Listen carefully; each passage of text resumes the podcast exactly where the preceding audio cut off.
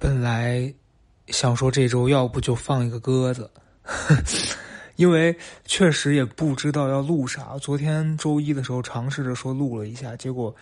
录了十七分钟，但是不知所云，就感觉要表达的东西很丧，然后也发出来吧，就是也宣泄一些负能量，所以觉得要不就算了。然后今天想说呢，哎，今天早上起的还挺早的，然后刚出去遛了个狗，做了个核酸。就说回来还是录一下吧，就是每周这个小高岛和高贵 FM 还是尽量正常更新吧。反正另外那个高贵已经录好了，我还没剪。今天这个，反正哎，我现在确实也是每次都是录完，压根儿都不编辑，你们应该听得出来，中间喝水啊、说错话什么就直接发了。我觉得也 OK 吧。今天跟大家分享一个什么呢？就是还是最近的一些心得吧。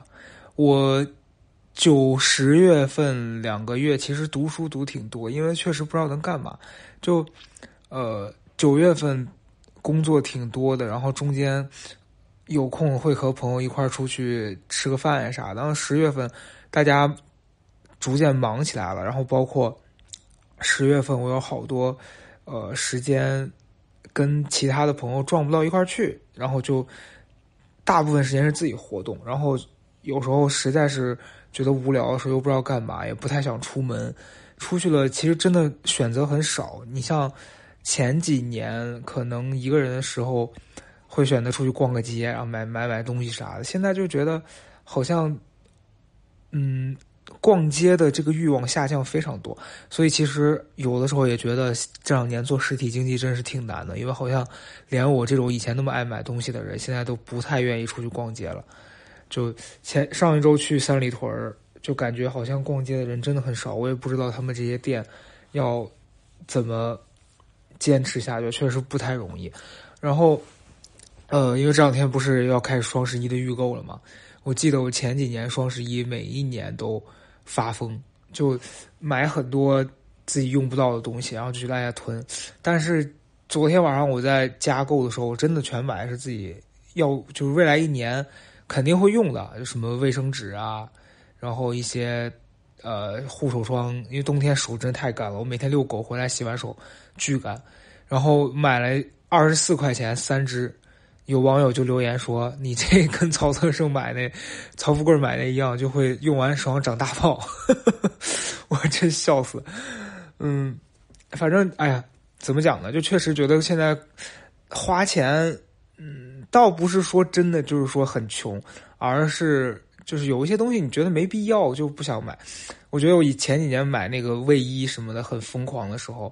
就一件卫衣一两千块钱，你也觉得说好看就行。现在我真的我全买的是这种一二百块钱的衣服，甚至一二百块钱的，呃，我之前段时间跟一个朋友分享，他还说你觉得一二百块钱很便宜吗？我说嗯，倒也不是这个意思，只是它跟一两千比，我已经降了十倍了。你要让我穿二十块钱一件的卫衣，就我愿意穿也没有这个价位的呀。嗯，所以就是。你知道，大部分的时间你都用来自己相处了，所以就读书有时候还挺消磨时间的吧。哦，就我九十月份那天发了微博，然后有朋友就说，那个感觉你最近怎么都在修心呢？读的这些书全是这种心灵的。我觉得跟现在时下的环境也有关系吧。就你不读这种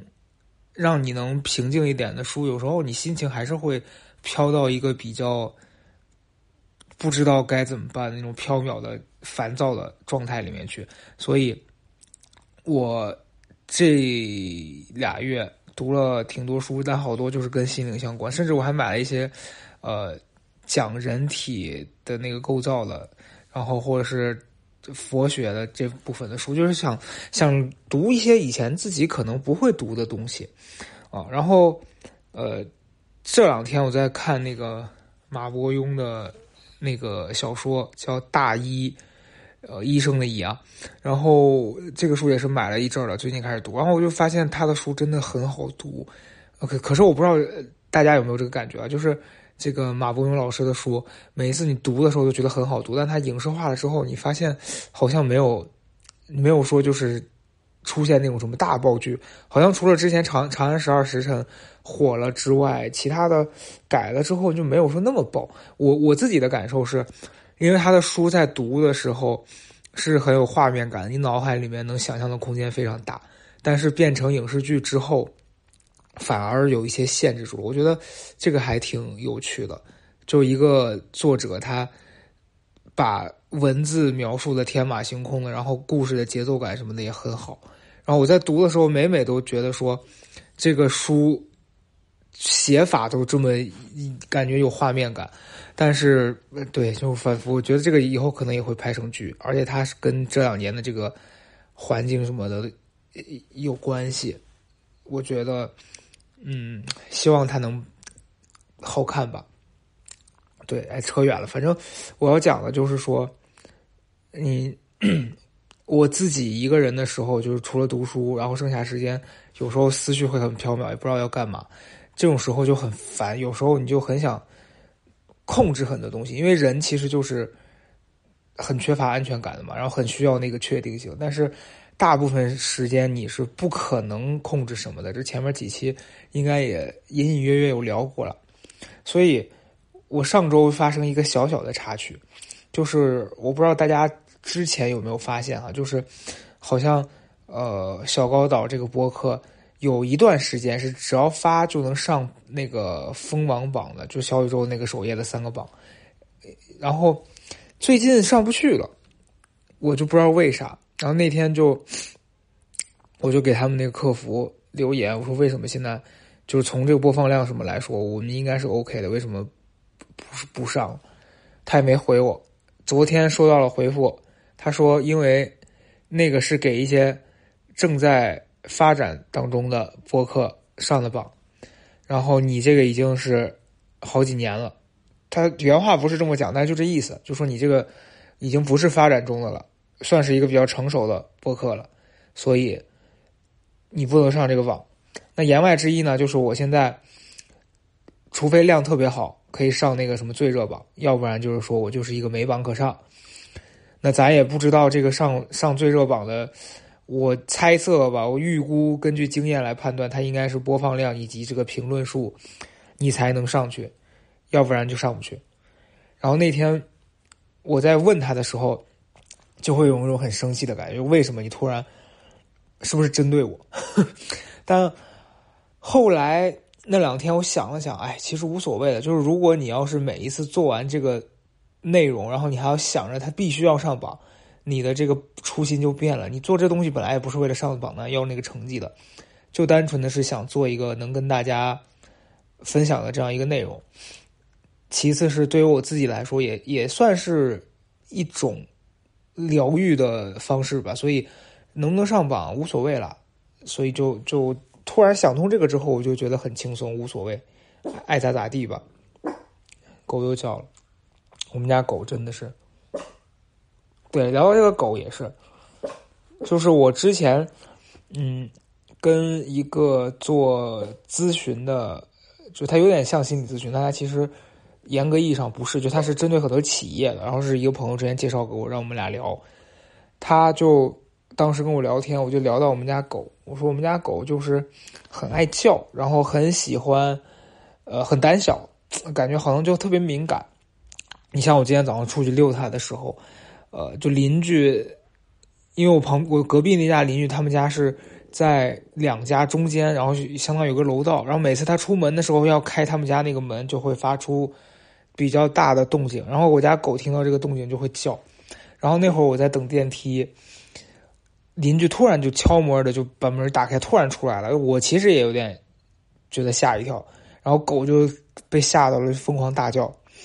然后那邻居也就回去了，但这家邻居算是比较友好，然后我隔壁对面的那一家就是嗯奇奇怪怪的，你知道，我就觉得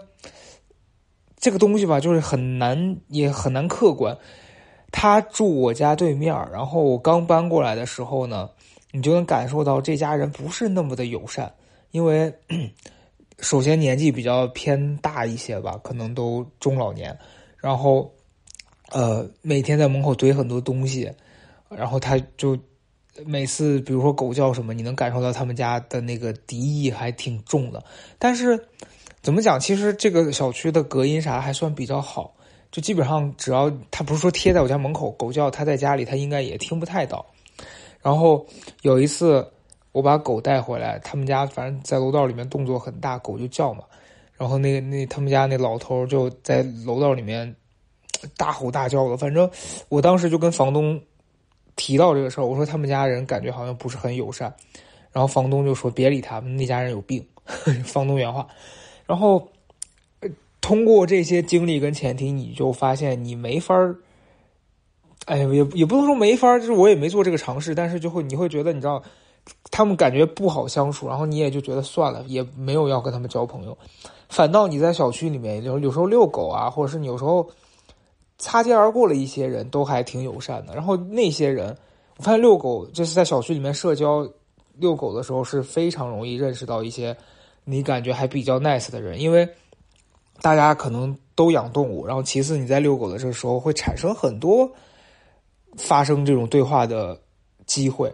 然后我在小区里面就认识了好几个，也也有一个印象很深刻大姐，就她。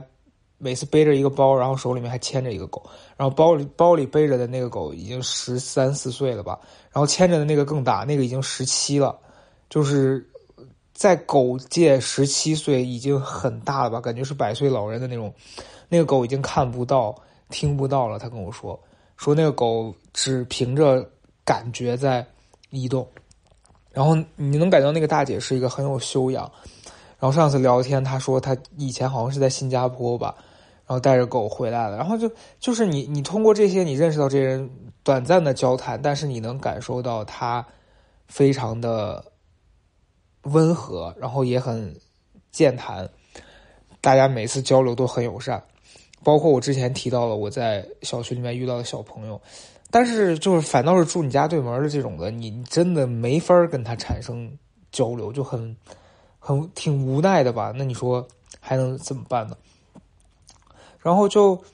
嗯，有时候我就在想，你说住在一个这样子的环境里面，你你小时候，我反正我我家小时候住那种大也不是大杂院，就是那种正常的老小区的那种院子，谁家跟谁家都认识，然后彼此都有什么可以帮忙的。我记得小时候我奶奶的那种朋友，就一起打麻将的这种牌搭子，就。半夜什么家里有人生病什么，他都会来敲你家门，然后找你帮忙。就虽然说这这这个例子好像不是那么恰当啊，但是我要讲的就是这种人和人之间的亲密的互动，你感觉现在好像在这种大城市，尤其这两年这个环境之下很难建立。就人跟人之间，首先是带着防备的，再一个是就反正我住在这个小区之后呢。有时候也挺挺崩溃的，就已经环境比我之前住的好很多了，然后很多这种硬件上已经已经改善非常多，但有时候你就觉得，哎呀，很崩溃。就我之前讲，我说在那个物业群里面，之前被拉到那群里面，然后看到很多很崩溃的消息。就夏天的时候，人家蝉叫、青蛙叫，那帮业主也在那儿跟物业撕。我最当时最震惊一个就是说，人家那个青蛙叫，他问物业能不能谁去把青蛙抓了。我去，这这是在干什么？然后我们家正楼上，我感觉他家应该是一对儿，也是一对年纪比较大的人吧。然后经常就是在家敲敲打打，我也不知道在干嘛，就发出那种咚咚咚咚那种有节奏的这种敲击声。然后昨天晚上十点多、十一点的时候。还在那儿拉着凳子在那地下蹭，你也不知道他要干嘛。嗯，反正就是说，我非常能理解，你知道，就是周围产生这么多这种不可控制。所以，对聊回刚才的，就是我家狗的这个事儿。当时我跟那个寇氏在聊的时候，他就说，有时候狗就人养宠物或你周围的人都是你身上的投射，尤其像这种宠物跟主人之间的，就。宠物会跟你很像，我那时候我还在想，我说我家狗跟我像吗？但最近我发现确实是，就它的这个敏感突然一下被什么就给影响，就就它整个状态会改变，以及它大叫。就我家狗还有一个特别有趣的习惯是，只要我们家来人，我的朋友也好，或者是甚至有时候是送外卖的什么这些小哥，我们家狗看到就会大叫，然后就就是后来我在分析它的这个行为，就是它是想要控制这些场面，就它希望。他是感觉到安全的，然后希望周围的一切环境是在他的掌控之内的。你比如说，他对人是这样，然后有时候家里有朋友带狗来，我们家狗也很有趣，就我们家狗会规定那个狗的活动范围，然后会，比如说那个狗如果要过来跟我撒娇，我们家狗倒也不是说抢怀什么这种，就是争宠，但是它是会控制那个狗，希望那狗只在哪些地方环活动，然后甚至是那个狗如果在我们家。自由的活动，我们家狗会跟着它，然后我就在分析，我说它跟我确实有点像，就是我有时候一旦发生一些我自己掌控之外的事情，我就会非常焦虑，就我希望场场面或者是一切的这个环境是我能控制得了的，但是其实这真的是一个非常贪心的想法，因为确实是人能控制的事情太少了。你说你能控制啥呀？对，嗯，所以就很难。然后我前段时间根据这个控制事儿，我还听了一个就是很很恐怖的故事，是我一个朋友他离职了，他就跟我说他那个领导就很吓人，那领导大概可能四五十岁吧，一个这种嗯女性，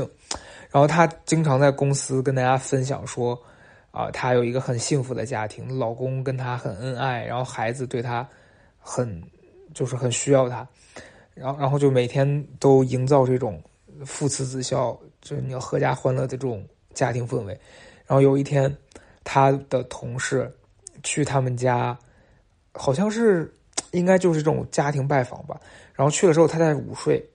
然后同事就声音可能有点大，然后他家女儿就过来对着他同事说：“嘘。”不要吵醒妈妈，吵醒妈妈午睡很可怕哦。我当时听完，我再联想起来那个、那个那位女性的形象，我就觉得这太好笑了吧！这故事，就那个、那、那位朋友，他也是很挺吓人，就是这个妈妈。然后她，我据说她他们公司的文化氛围是，她不允许员工之间有聚餐。那么公司总共没多大，可能十十来号人吧。然后说她不允许员工私下聚餐聚餐，然后有一次好像员工，呃几个人去约饭，然后发了个朋友圈这大姐看到人家朋友圈之后，立刻手刀赶了过去，然后就非得坐下来跟人家一块吃。我觉得这种也是一种非常强的控制欲。嗯，我之前也遇过这样子的领导，就在这样子的强情况之下。嗯，其实你越想要控制的，他越不会根据你控制。后来你想，我这个认识的朋友就离职了，甚至他跟我讲说，他们底下那些人很多都是因为目前还只能先在这儿待着，因为这两年工作可能也不是那么的好找。但是，一旦有机会，人家肯定是想要走的。所以，我想就是通过这件事儿啊，你再联系到自己，反思到的这一切，就是有时候你越想控制的事情，就是。是越不可能控制住。当你意识到这点的时候，你就会发现，就放手吧，就还是顺其自然。所以，我我这两天本身是处于一个比较不知道能干嘛的这种状态。有的时候就觉得就顺其自然吧。你像昨天录的那个，录完发现很丧，录了录到大概也是这个时间段十七分钟的时候，我就觉得算了，别录了。因为真的也发不出去，然后发出去了，肯定我自己也不开心，然后听到的人也不会有多高兴，那就别发了。结果到了今天早上起来睡了一觉，感觉状态 OK 了，那就再做呗。就可能对于我来说，我做自由职业，这也是我能自己选择的。那有时候你可能在公公司里面啥的就不太能这样，但是我觉得。可能有的时候吧，就是时间到了，问题它会有它应该解决的这个方式，就也不必说那么的焦虑。反正最近这段时间，我觉得可能也是互相影响的吧。就我周围的朋友啊，干嘛，他们都很崩溃，被这个疫情影响的，然后发生了很多的事情。生活啊，各种都受到影响。所以我觉得，哎，有时候人是真的很渺小，就真的你，我现在特别能理解这种。尤其我我在读那个，嗯，马伯庸的这本书，就这个大一里面讲到，呃，有有几个，我现在他是分上下册，然后我昨天刚把上册读完，今天准备看下册。他上册里面有几个故事，然后中间有一段就在讲说，其实，呃，那那个主角要当医生嘛，然后他他的老师就跟他讲说，说其实我们做医生的不只是在做医学，很多处理的事情它是牵扯到的是社会学，因为你在学校里学到的都是教科书上教你的理论，而你到了真实的生活当中，你会发现，你只会这些理论和你的技术是不够的，你还要。懂人，然后你就发现，哎，是就这本书我在读的时候就觉得，你你联系到当下的很多生活，你会觉得，确实很多年前发生的事情跟现在联系起来就都是一样的，就是人人本身就是一个很复杂的动物，所以我觉得这本书挺好的，推荐给大家，感兴趣的可以去看一下。然后这本书再一次就是说，让我觉得马伯庸。真的是个很厉害的作家，我真的很喜欢他。然后，他这本书是分上下两部的，就他这这一本叫《破晓篇》，然后也是上下两册。然后好像据说十二月还是十一月底会出日出篇，然后也是就是这本书的后续的故事。我觉得他的这个产量也很很厉害，就是写那么多。然后他他这本书里面，我觉得比较厉害的是，不光涉及到。呃，医学的知识，然后里面有很多跟历史相关的东西，我觉得这都是要做很大量的准备，还有对知识的了解。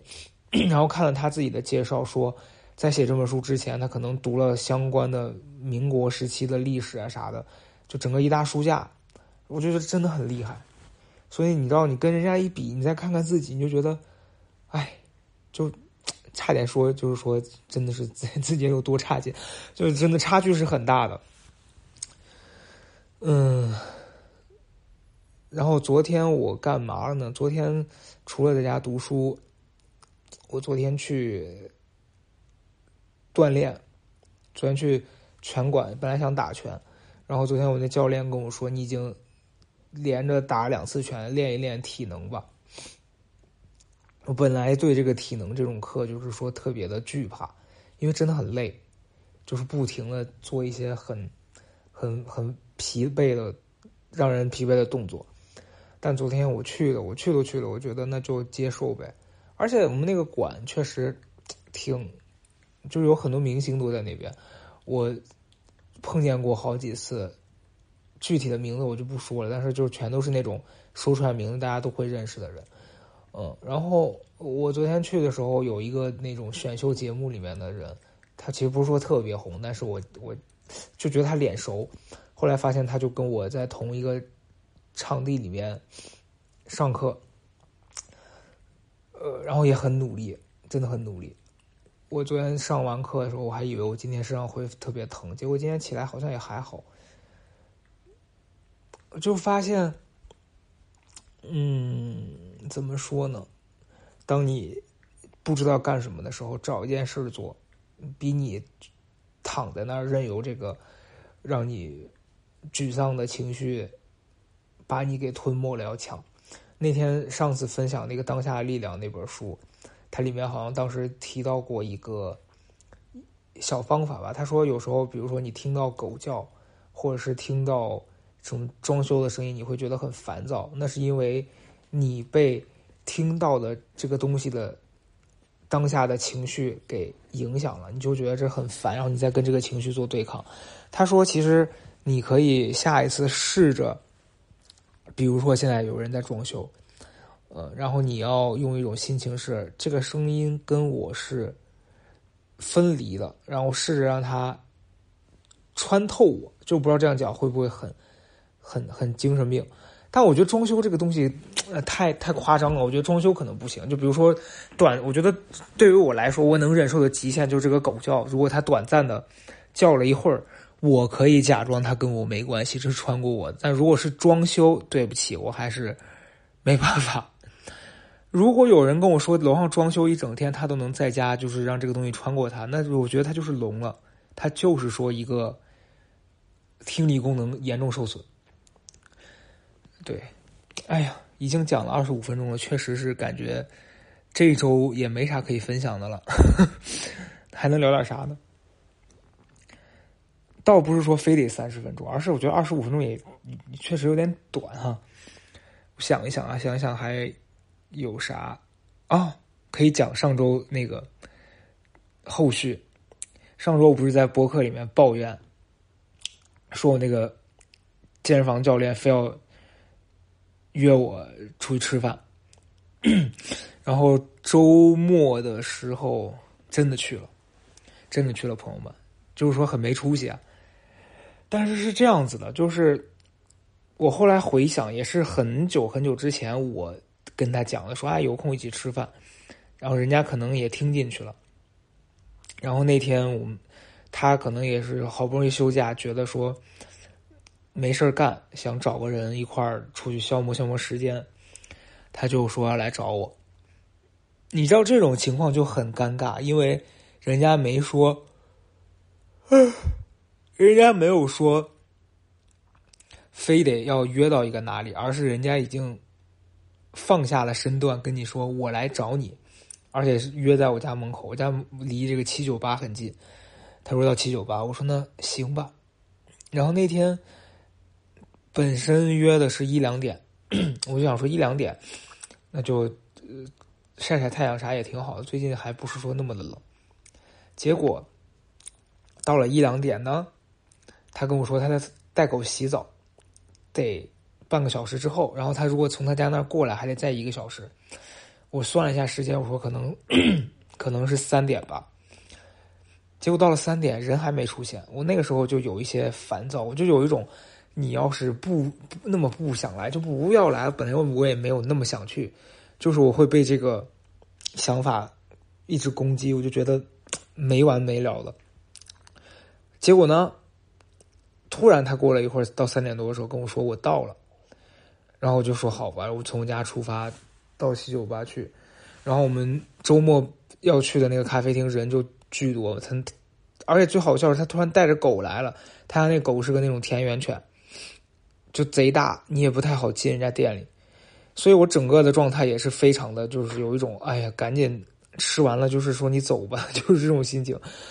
但是你去都去了，你也不能把这个情绪。带给人家，